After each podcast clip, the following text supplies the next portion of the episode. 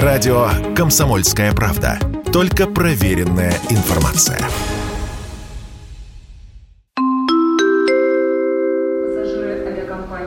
Новая волна эмиграции из России. Ведь кто бежит? Чубайс, айтишники, предатели. Часть первая. Здравствуйте, с вами обозреватель комсомольской правды Владимир Варсобин. Большинство россиян, уехавших из своей страны после начала военной спецоперации, выбрали Турцию как теплое место, где можно переждать суровые времена или просто как перевалочный хаб. Кто они? Сколько их? И вернутся ли? По следам русской эмиграции, чем-то напоминающей белогвардейскую, которая кочевала в Европу и Америку, через тот же Константинополь, Стамбул сто лет назад, я и отправился. Но они же предатели, удивился глава представительства Россотрудничества в Турции Александр Сатниченко, объясняя, казалось бы, очевидные вещи. Они покинули страну в трудное время, чеканил он. Ведь кто бежит? Чубайс, Пугачева с Галкиным. И выходит, одни идут на фронт, другие бегут за границу. А значит, они Предатели, повторяю это гремучее слово. Еще вчера оно казалось нафталинным, старомодным, из газеты «Завтра», а теперь расцвел предатель. Осовременился, сумел, гад, вползти в 21 век. Я вам как историк говорю, идет гражданская война, продолжал Садниченко. И белогвардейцы выходят предатель. Предатели, не задумываясь, отрезал официальный глава турецких русских. Они работали на заграницу. И современные беглецы, прикормленные западными фондами Ходорковским, навальнистами, поддерживают антигосударственную политику.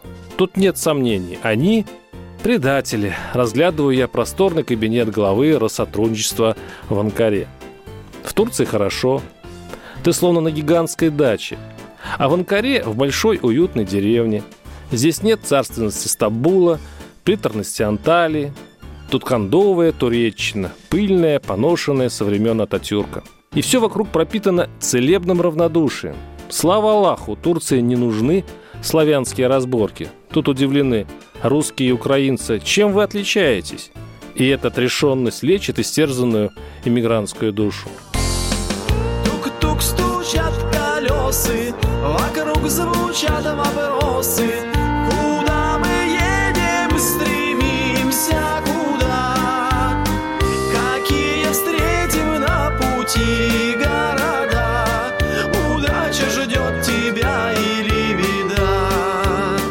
Вот я в турецком русском доме.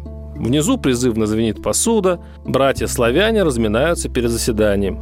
По коридорам взволнованно блуждает режиссер Евгений Манзаров. Как и полагается творцу, взбудоражен, взъерошен, обещает явить что-то грандиозное. Фильм о выходе в открытый космос его приятеля-космонавта. Режиссер, конечно, февральский, беглый, перелетный, тот самый из предателей – Сразу после 24 февраля сорвался за границу и с тех пор рассеянно бродит по Анкаре, где и попал в историю. Жарко стало, снял плащ, перекинул через руку, рассказывает, и загранпаспорт выпал из кармана. Вот кто я без паспорта? Уже объявление думал на столбах вывешивать. Готов отдать любые деньги. Звонок. Документ возвращает обыкновенный лавочник. Ничего не взял, святой человек. На этих словах Евгений осекается, мрачнеет, чую не вся история. Потом оказалось, не турок документ нашел, а беженка с Украины вздыхает. Летела в Голландию, между рейсами прогуливалась по Анкаре и подняла мой паспорт. И вот я думаю, морщится, он же двуглавый, российский, а она не провала, не выкинула. Наоборот, нашла мои контакты, передала паспорт турку и в ответ на мою благодарность написала СМС – на экране смартфона небольшое письмо хорошего человека. Ни тени, даже намека. Мол, рада помочь, желаю всего хорошего. Будто пишет не из нашего сумасшедшего 2022, а из уютного, благословенного 2012, до Майданного. А я уже успокоился, махнул Манзарев. Там в Москве среди творческой интеллигенции, понятное дело, истерика и паника. Заламывают руки, не знают, как жить. Совесть, страх. А я для себя решил так – Зачем волноваться? Вот, к примеру, варвары. Захватили Рим. Трагедия? И пусть. Грубая сила обычно побеждает. Но Варвары быстро растворились в римлянах и стали итальянцами, дав человечеству Микеланджело, Рафаэля, эпоху просвещения, потому что культура выше политики, понимаешь? «Не очень», — сказал тогда я. Но теперь, когда глава представительства Сотниченко погружал меня в мир Z, становилось ясно, к чему клонил режиссер. Я к своей родне на Украине не могу приехать, потому что идеология там настроена на борьбу с Россией, а значит со мной, моими детьми и моим правительством, продолжал представитель русской мягкой силы. Это должно было чем-то закончиться. Я не знаю, что послужило поводом для начала спецоперации, но Сниченко глядел на меня с нарастающим сомнением. «Разве не ясно, что мы воюем с националистами, которые считают нас насекомыми? Они отказывают нам не только в славянстве, они называют нас Мокша. У нас, мол, макшанские самолеты, макшанские танки. Тут, правда, выяснилось, что Сотниченко – жена Макшанка, да и я наполовину эрзянин. Мордва, то есть. Что посоветуете тем, кто подумывает уехать? Примирительно интересуюсь. Без денег пусть даже и не думают. Турция – дорогая страна. Господа беглецы, предупреждаю. Та еще нервотрепка. Раньше загранка была проще. Ты, зевая, пару раз тыкал смартфон, и все. Раз купил билет, два забронировал гостиницу, три такси до аэропорта.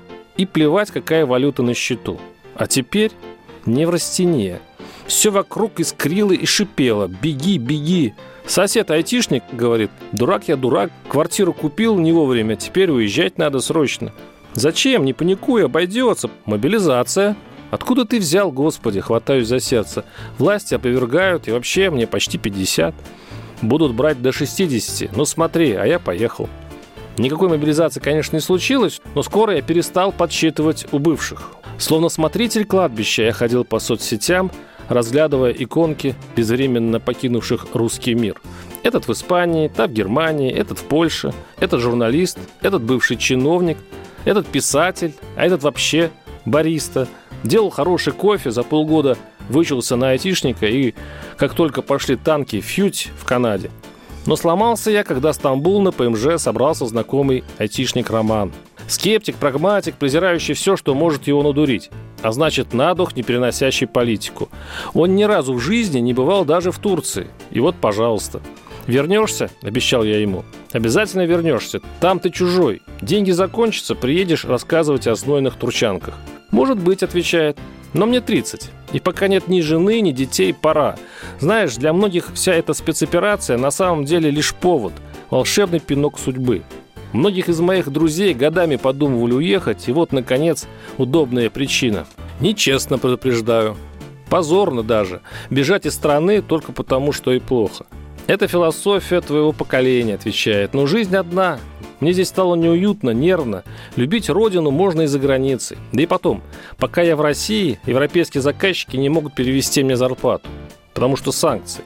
Ну, вот так бросить родину из страха, недоумевал я. Спорили мы долго, но собирая чемодан, еще здесь, в Москве, я заметил в одном Рома прав. Исчезает привычная Россия. Легкая, молодежная, современная, с тремя касаниями в смартфоне. Возвращается та, которая заставит терпеть. Это она умеет. Если где-то случилось косяк, Виноват исключительно враг, От газет по диверсии ждет Патриот, патриот, патриот.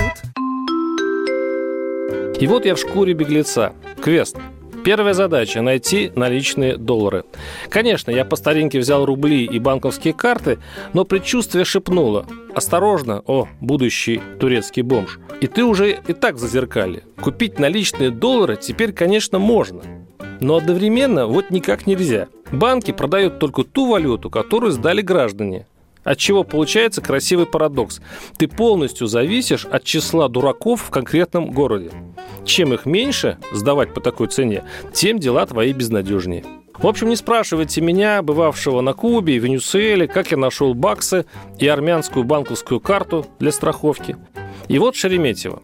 Если бы я был настоящим иммигрантом, то по-хорошему на подготовку ушло бы не меньше месяца. Заверенный перевод всех документов, новый загранпаспорт, генеральные доверенности на родственников, ну и так далее. Это облегчит и сильно удешевит оформление документов для жизни за границей. Но я рассчитывал вернуться, поэтому расслабленно летел в Сочи, где пересел на рейс Стамбул и обнаружил, что половина сочинского самолета летит со мной и жутко нервничает. Мои соседи по креслам, молодая пара, еще дома почистили телефон. Придумали легенду «Летят на отдых». Тревожатся, потому что в марте попали в переплет Шереметьево. Тех, чьи светлые лица пограничники посчитали подозрительными, а не айтишник ли, повели в отдельный кабинет. Слава богу, я подготовился, рассказывает сосед. Почистил Телеграм, Фейсбук, запрещенные в Российской Федерации организации. Но меня все равно долго расспрашивали об отношении к спецоперации. Может, ждали, когда опоздаю на рейс? Известный метод. Потом все-таки сжалились. И паренек вдруг зло выругался. Что, порвали паспорт, удивляюсь? Скопировали данные телефона. В смартфоне при наборе определенной команды появляются данные аппарата, позволяющие определить его местонахождение даже без сим-карты. И сказали, будем за тобой присматривать. Вот зачем? Горько спросил меня паренек. Что я сделал противозаконного? Они хотят, чтобы я боялся вернуться в Россию? Так они добились своего. Валить, кто говорит, пора валить Мы тут дома, мы живы, а тебе тут не жить С вами обозреватель «Комсомольской правды» Владимир Варсобин. Новая волна иммиграции из России. Ведь кто бежит? Чубайс, айтишники, предатели. По следам русской иммиграции я и отправился. Часть вторая. Величественный Стамбул. Величественный хаб по приему новоприбывших. Немалую часть свозят сюда сейчас чартерами сами работодатели, в том числе российские. И переселенцы разлетаются затем в Сербию, США, Испанию. Исследователь русской иммиграции Марина Сигерджи при встрече рассмеялась. Ехала сюда, впечатление в автобусе одни русские. Слева, справа и даже испугалась. А турки где? Гуляли мы, разумеется, по-русски, не по Стамбулу, а по Константинополю, по знаменитому проспекту Истекляль, населенными когда-то беглыми купцами и офицерами. Здесь же и российское консульство из-за проукраинских митингов, ощетинившееся полицейским кордоном. Выглядит тактично, без российского флага. Это чтобы что? Чтобы не раздражать? Здесь, говорила Сигерджи, показывая в переулочек, находилось бюро русских таксистов. Они очень ценились в Стамбуле. Офицеры всегда в свежих рубашках. Здесь, указывая на мрачное серое здание, пел Великий Вертинский. На улице собиралась толпа, но хозяин заведения закрывал ставни. И тогда Вертинский распахивал окна и неповторимо грассировал «Откройте мне душно!» И стекляльцы сотрясали аплодисменты. Исследовательница упорно сопротивлялась моим сравнениям новоприбывших с белогвардейцами, как чему-то кощунственному. Сто лет назад сюда бежали люди, у которых не было выбора. Они потеряли все, не только имущество, работу, но главное – родину, близких людей. А современные беглецы чего лишились? Они могут в любой момент по скайпу увидеть родню.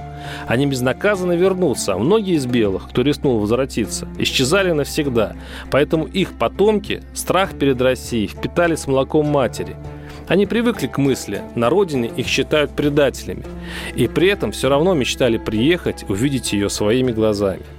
Сто лет назад, по словам Марины Сагиржи, за золотой портсигар Фаберже давали кусок мяса или две буханки хлеба. Но если разобраться, что есть сегодня у русского беглеца? Рубли? Стамбульский обменник вызвал только ярость. На курсах значок «руб» либо заклеен, либо цифра под ним не просто грабительская, пиратская. Банковские карты Наш мир во многих кафе и отелях оказался бесполезен. Зато карта армянского банка поработала-поработала, украла со счета 13 тысяч рублей и привет. А впереди еще дорога в Анталию, где обосновалась крупнейшая колония русских беглецов. По-мигрантски рассуждая, впереди еще и съем квартиры, оформление документов, поиск работы. Не нужен мне берег турецкий, и Африка мне не нужна. Пересчитывая тающие капиталы, заныл я. Любят турки поговорить о русских. Что они там с утра еще оккупировали? А что? Турция наша. Высадившийся в Стамбуле иммигрантский русский десант, заняв центральные улицы, укрепился в дешевых хостелах. Вечный Царьград, он же Константинополь, а нынче Стамбул, что-то вроде гигантского аэровокзала, куда стекаются из Москвы, Питера, транзитом из Еревана, Тбилиси, Ташкента сотни тысяч айтишников, студентов, бизнесменов, всех, кого катапультировало из России – Переселенцы пока только вникают в турецкую жизнь. Через десятки сайтов, форумов они держат совет. Как быть? И хотя считается, что тот же телеграм-чат «Ковчег» или стамбульская группа волонтеров, помогающая безденежным переселенцам, организованная людьми Ходорковского, я что-то не заметил там жесткой димшизы. Да и печенье Газдепа маловато. Можно, конечно, ради недели в бесплатном хостеле доказывать, что пострадал от режима, клясться, я против Путина, я против войны, но согласитесь, как-то мелко. Я вот не пострадал, не повезло, поэтому разговора с активистами не получилось. При словах «Комсомольская правда» они хватались за сердце – а кто-то за воображаемый пистолет. Они бегали от журналиста про кремлевской газеты с таким ужасом, но в большинстве иммигранты прагматичны, молоды, а потому не любят политиканство. На форумах беглецов тысячи сообщений в день, как оформить документы, можно ли вести животных, как перевести рубли в турецкие лиры, как оформить банковскую карту, как найти работу. Тут столько проблем – только кажется, что просто снимаешь на полгода квартиру, подписываешь договор с хозяином, и тебе автоматически дается на этот срок туристический вид на жительство. Да, но продлить его можно лишь на месяц, да и официально найти в Турции работу невозможно. Не имеешь права, депортируют. Но если даже ты после всех мытарств получишь официальный статус на Туреччине, налоги здесь 20-30%. Welcome. Поэтому ни времени, ни сил на бессмысленную политику нет. В Стамбуле познакомился с семьей из Нижнего Новгорода. Ей 27, ему 32. Всерьез разговорились после литра крепчайшего турецкого кофе. Когда закончились темы из разряда «А может лучше в Тбилиси, там налог 1%», Ребята работают на крупный российский банк в фирме подрядчики. Обычная схема. Официально банк делает вид, что не одобряет непатриотичные релокации, поддерживает меры правительства по удержанию в стране ценной молодежи, но большинство его IT-сотрудников давно за границей. Бежали организованно, чартерами, с организацией коворкингов, помощью жилье и даже питанием. Словно там, на банковском верху, кто-то скомандовал первым эвакуировать самое дорогое – мозги – но мои знакомые приехали сами, стихийно. Сначала житейское дело, давно собирались, осточертел Нижний. Молодые мы, говорят, без детей, хотим увидеть мир. Причина профессиональная. IT-технологии глобальные, их тяжело развивать при санкционной блокаде. Да и зарплаты на Западе все равно выше. Законодательная. Льгота айтишникам, послабление по налогам и отсрочка призыва в армию, говорят мои собеседники, если вчитаться в закон, касается далеко не всех. А потом я понял главное. Тут важны нерациональные объяснения. Страх, потеря равновесия. Еще эти неуклюжие попытки пограничников запугать ринувшуюся было из страны молодежь, досмотр телефонов и компьютеров подозрительных особ, по-офицерски нежные беседы, как родину любить. Случился слом. Психологический феномен последней электрички. Если не сейчас, то когда? Беглецы спрашивали меня, ты вернешься в Москву? Железно уверен, не будет закрытия границ. А призыва на фронт и много других абстрактных слов для засыпающих при разговорах о какой-то там свободе наших читателей или слушателей. Я получаю здесь те же деньги, мне их присылают на карту, наконец объяснил глава семейства Михаил. И я решил, спокойнее читать новости здесь, чем там. Логично? Логично, поддакнула жена. Вернетесь? спросил я. Не знаем, отвечают. Предательство, подумал тогда я. Рано. Не хотят воевать, да. Но и обязывающие идти умирать войны, позвольте, все-таки нет. Это с одной стороны, но с другой. Неизбежный вопрос, он жесток и прям, даже если предположить, что страна ошибается, даже если Родина, как ты думаешь, больна, вопрос остается, с ней ты или нет. А вот на него придется ответить. Если ни дома, ни денег не жаль, что ж тут поделать? Если решил уезжать, уезжай, незачем медлить. Кто здесь любил тебя, кто тебя знал, все не помеха. Вышел из дому, пришел на вокзал, сел и поехал. Анталия. Стайка молодежи кружится по набережной, легкий ненавязчивый матерок, будто ты в нескучном саду. Английский же сейчас вдруг стонут и обсуждают, прогулять, влетит, не влетит. А что? Остатки глобализации, дистанционное обучение в платных школах и вузах. И закралось пролетарское сомнение, а чьи, собственно, детки? Не чиновников ли, депутатов и госбизнесменов с Z на аватарке? Провести бы инвентаризацию детей высокопоставленных патриотов, все ли на родине?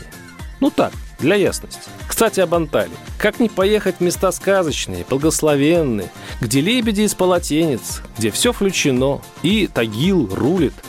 Сюда по старой памяти рванули русские. Отсюда их поток растекся по побережью. Да так, что турки запаниковали. Правительство спустило чиновникам тайные инструкции со списком регионов, где русским давать вид на жительство категорически запрещено. Ведь те залпом выбрали весь 20% лимит на иностранцев в части турецких провинций и пошатнули национальное равновесие в стране. Анталия стала всетурецкой головоломкой. Аренда недвижимости с 200 долларов, экономическая двушка, улетела под тысячу. Цены на продуктовых рынках рванули вверх. Турки теперь размышляют, а насколько полезны русские? Ведь одно дело интерес государства. Сотни тысяч мигрантов уже внесли в местную экономику миллиарды долларов, из-за чего ВВП прибавить не меньше процента. Другое – обывателя. Турок обалдевает. Жизнь в этой стране и так не сладка. Инфляция, падение лиры, низкие зарплаты. А тут еще тысячи хипстеров, платящие так, что цены для всех взлетают до рублевских. Да куча другая проблема, межнациональная, украинцы, тоже понаехавшие, мягко говоря, по другим причинам. Отчего новости из Анталии напоминали сводки боев. Автомобили с российскими номерами пачкали краской, на капоты гадили, матрешки в русском парке изуродовали, по их ртам текла кровь. Когда русские их отмыли, матрешку проломили головы. Апофеозом курортной войны стал пост в интернете главы местного украинского культурного общества – Знаю, что у меня на странице есть русские собаки. Я не буду удалять вас, чтобы вы видели результаты вашего освобождения Украины, чтобы только за один паспорт России вас били везде, что в моей Анталии вы боялись ходить на море, так как наши люди, а их много, вас утопят. Курорт вздрогнул. Русское землячество бросилось к турецким властям. Добились встречи с губернатором, и тот сделал то, что пока не удавалось в мире никому – между русскими и украинцами вдруг случился мир. Спецслужбы прошлись по квартирам особо оголтелых и предупредили, мол, понимаем, беженцы, понимаем нервы, но любое межнациональное ЧП – депортация. Сработало волшебно. Все вдруг раз и утихло. Украинские активисты присмирели. С вами обозреватель «Комсомольской правды» Владимир Варсобин. Новая волна иммиграции из России. Ведь кто бежит? Чубайс, айтишники, предатели. По следам русской эмиграции я и отправился. Часть третья. Есть тут у меня знакомый антишник Серега. Родом из Твери, он из тех, кто посидел в Турции, оглянулся чуть, ну так, на пол Европы. Быстро нашел работодателя и решил полететь в еще одну облюбованную беглецами из России страну, Сербию, поближе к Западу.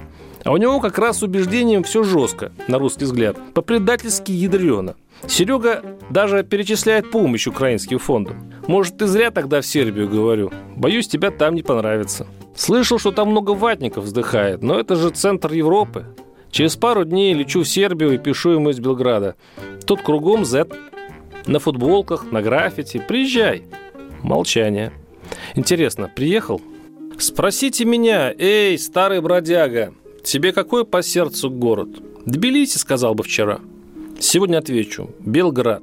Странный, серый, обшарпанный, зарисованный граффити, недоевропейский. А ты только прилетел из ослепительного Стамбула. Господи, вырывается из тебя. Ну что за Зачумленный аэропорт, разбитые тротуары. Ты рычишь «Балканская дыра». Ковыляешь чемоданом по мостовой гостинице. И тут, ого, переход в метро – Скрипучий, разбитый, изрисованный хулиганами эскалатор. Подожди, подожди, думаешь, 15 лет назад ты точно так же, вот именно здесь, стоял у недобитого агрегата и думал, Интересно, как эта раздолбанная железяка работает? То есть строятся, взрываются города, летают марсианские вертолеты, идут войны, революции, а старому разбитому белградскому эскалатору да все пофиг. Он вне времени, скрипит себе в вечности. И хотя местно уверяет, что Белград с годами стал лучше, что его припудрили арабские шейхи, он так и остался нашим разгильдяйским славянским городком из 90-х, который ничто не берет, как тот эскалатор. Вот если бы я и эмигрировал, то сюда, сказал я себе как-то утром за завтраком в белградском кафе. Я любовался девушкой-полицейским. Она сидела с коллегами и вместе с ними дымила, как паровоз. В Сербии впечатление не курят только собаки и кое-кто из голубей. Курить в кафе посреди Европы. Класс! Восхитился я, не представляя такую ситуацию в замуштрованной России. «Добро пожаловать, о московский брат!» Добродушно улыбнулись копы в мои круглые от восторга глаза. «А чё, свой русский?» И неудивительно, что полсотни тысяч беглецов из России прибыли сюда, в страну, где любят свободу и русских, уникальное сочетание, одновременно. Иммигранты новой волны спровоцировали небывалый для этой тихой европейской глубинки предпринимательский бум. Полсотни новых фирм открыли русские только в Белграде за пару месяцев. Что и понятно, центр Европы, без пяти минут Евросоюз. Час-два, и ты в Венеции, Будапеште, Вене, въезд безвизовый. А если купить готовый бизнес, а еще лучше недвижимость, гарантированный вид на жительство. Русская продавщица Duty Free, решив, что я иммигрант, заключила меня в жаркие объятия. Замужем за сербом, живет здесь давно, последний месяц наблюдает удивительное – Мол, сюда хлынули хорошие, умные русские ребята, пооткрывали разных фирм. Если украинцы бегут все подряд, и старые, млады, хорошие, и жулики, именно из-за жуликов, говорят, в Черногории украинцы заработали себе неприятную репутацию, то из России исключительно деловые люди – у сербов, рассказывают, тут своя мафия. Чужаков они не любят. Но новые русские с ними не конкурируют. Строят новые бизнесы, от чего в Белграде появилось много вакансий. Нужны учителя для детей, няни, домработницы. А теперь, счастливо вздыхает, я бросаю аэропорт и буду заниматься наконец-то любимым делом – учить детей английскому языку. И когда я решил, что уже ничто не способно омрачить балканскую картинку, начались странности – у местного символа России, отеля «Москва», где я поселился, все чаще стали попадаться большие оригиналы. Они то падали на площади своими телами, рисуя историю с бучей, то маршировали колонны с украинскими флагами. Сначала я не придавал этому большого значения. В Стамбуле про украинские митинги – дело почти ежедневное. Но как-то решил я съездить в прелестный сербский городок Новий Сад. Промучившись с местным интернетом, Сербия провела под санкциями Запада больше 10 лет и так отстала в технологиях, что все электронное здесь вызывает раздражение. Пошел покупать билет на поезд, как в старину, в кассу. Разрисованный граффити, недостроенный вокзал, очереди за билетами и стайка русских айтишников, человек 20, организованно грузится в вагон. Те самые эвакуированные мозги, которые одна крупная компания переселила в Сербию. 20-25 лет – Лихой, счастливый возраст, когда тебе принадлежит весь мир. В Новый Сад мы расстались. Я в город, они в Макдональдс. Но странное дело, судьба нас свела снова на одном из мостов через Дунай. «Привет!» – кричат мне беглецы. «Смотри, как красиво!» «А знаете, чем интересен этот мост?» – спрашиваю вкратчиво. «Точно!» Я читала, радостно воскликнула самая бойкая. Все эти мосты 25 лет назад разбомбила НАТО. «Круто!» – воскликнула молодежь. И тот тоже показывает на соседний. Ага, говорю, и жду продолжения. А я кофточку любимую в Питере забыла, сгрустила девушка. У мамы. Когда я теперь туда вернусь? Купим, отрезал старший. Жители города стояли на мосту, рисковали жизнью, не давая его разбомбить, возвращаюсь в разговор. «Прикольно», — согласилась молодежь. «Но без кофточки холодно», — настаивала девушка. Так возвращайтесь, почему-то взорвался я, в Россию за кофточкой. Пока в России будут жить люди, которые хотят убивать, я туда не вернусь, патетически воскликнула она. Остальные промолчали. Эта новая волна иммиграции еще выйдет нам боком, грозил заместитель председателя Координационного совета российских соотечественников Сербии Кирилл Борщев. Плохо все закончится. А я сначала удивлялся его пессимизму, хотя подметил, русские старой волны в разговорах часто говорили, мол, как бы сербы нас не разлюбили. Разве это возможно? Недоверчиво спрашивал я и получал уклончивый ответ. И только житель Новый Сад, переселившийся из Калининграда Виталий Бородин, сказал прямо, мол, дело плохо. До 1943 года, говорил он, в городе стояла Белогвардейская кадетская школа, оставшаяся после революционной иммиграции. Русские очень много сделали для Сербии в 20-30-х годах. Они строили школы, театры. Если в трамвае вы видели человека, читающего книгу, значит, скорее всего, он русский иммигрант.